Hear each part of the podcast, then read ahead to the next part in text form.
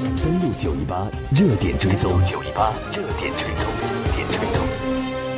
热点追踪，美朝之间来看一下来自央视的报道。美国国务卿蓬佩奥本月六号将会访问朝鲜，七号将为到访东京。日本的 NHK 分析，蓬佩奥这次访朝的目的就是朝鲜完全无核化的具体的履行方案与朝方进行协商。这将是朝美双方继新加坡首脑会谈之后，时隔三周举行高级别会谈。美国白宫国安顾问博尔顿接受了采访。接受采访的时候，他说：“作为无核化的初期的措施，还是不要将尽快与朝鲜讨论如何在一年内清除大规模杀伤性武器与弹道导弹项目，并要求朝鲜将部分核导弹运出。所以，我们看到呢，初期的措施就是尽快要做一些这样的。到底要不要呢？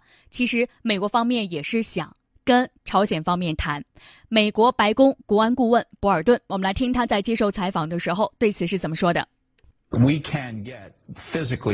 事实上，我们能够在一年内朝鲜大部分核项目，朝鲜尽快解除核项目，对自身也有好处，这样国际社会才会缓和对朝制裁，韩国、日本等也会开始对朝援助。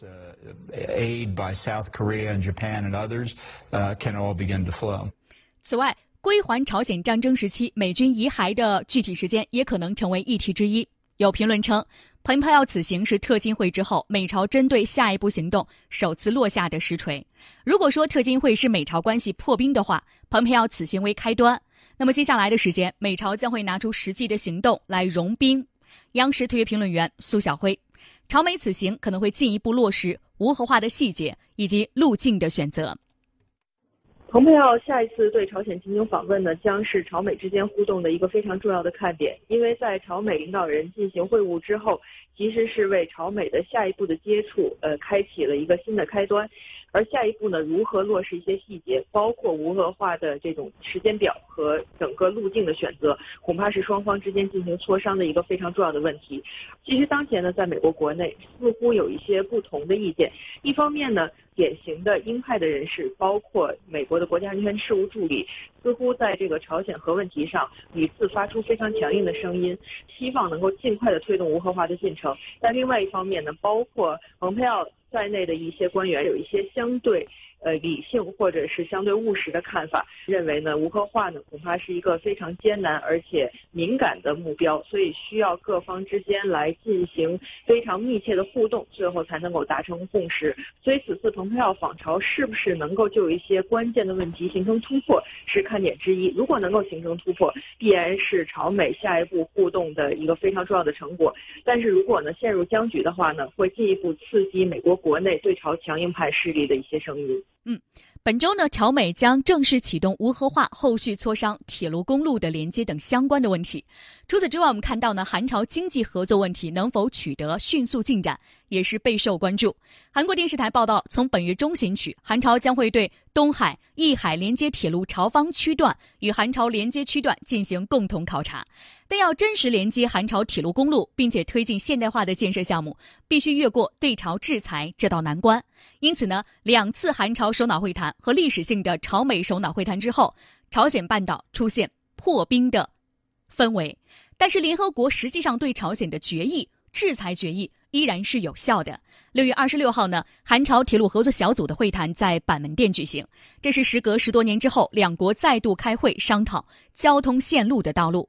在会议上，朝方代表团团长、铁道省的副相金润赫表示，希望尽快履行双方上一次达成的共识。可是，韩方是这样表示的：在目前对朝制裁的情况下，难以明确提出具体的施工的日程。朝鲜铁路省副相金润赫对于需要确定日程并付诸实践的问题，我们没有能够达成意见一致。这次会谈留下了深刻的教训，那就是连接民族动脉铁路干线的问题不应该出现变卦。为此，韩朝两国在会谈上达成协议，将重新建立更多沟通渠道。但是，也有声音认为，如果朝鲜无核化措施步入到正轨，在制裁完全解除前，也能以民生基础设施名义推动铁路、公路项目。另外，根据韩国 A 频道报道，韩朝关系持续向好。韩国用于应对朝鲜远程炮的最前线 K 九的火炮部队可能会后撤，此前的阵地施工已经全面停止。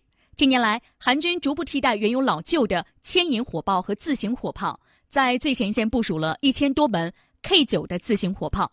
但随着韩朝板门店宣言就缓和军事紧张达成协议，相关工程已经被全面叫停。